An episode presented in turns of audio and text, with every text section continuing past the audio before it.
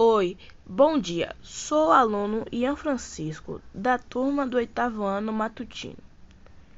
E venho, por meio desse podcast, apresentar o trabalho cujo tema é a história do produto notável, sob a orientação da professora Sueli. Meu objetivo é apresentar esse trabalho em formato de história contada. Então vamos começar. Era uma vez o passado dos produtos notáveis, e ele começou mais ou menos com Diafanto, que é considerado o pai da álgebra. Foi ele que inseriu os primeiros símbolos na matemática. Mas antes disso, o que é álgebra? Álgebra é um estudo que busca pela resolução de situações que estão ligadas a valores desconhecidos.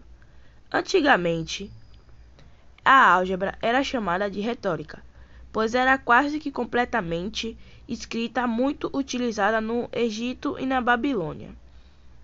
E após esse período, durante o Renascimento, aos poucos foi-se incluindo novos símbolos nessa linguagem escrita, que é conhecida como álgebra sincopada. Então, após o Renascimento, aconteceu a evolução da álgebra que conhecemos hoje como símbolos, que chama de álgebra simbólica. Um personagem muito importante na álgebra é, consequentemente, na história dos produtos notáveis, é o matemático Euclides de Alexandria que foi um grande dos professores de uma escola criada por Alexandre o Grande.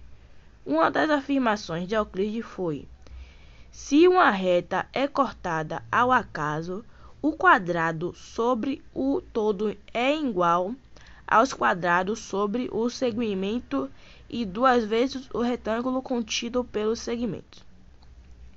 Como eu havia contado anteriormente, essa frase devia evidentemente como funciona a álgebra retórica.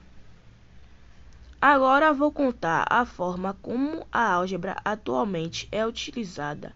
Em outras palavras, o que Euclides estava dizendo era que, abre parênteses, a mais b, fecha parênteses, ao quadrado é igual a 2, mais AB mais B2. E dessa maneira podemos chegar aos produtos notáveis, que são expressões álgebricas bastante usadas na matemática para facilitar as expressões. Como eu acabei de exemplificar anteriormente, dessa maneira espero que a minha história tenha conseguido contar um pouco da trajetória dos produtos notáveis. Obrigado.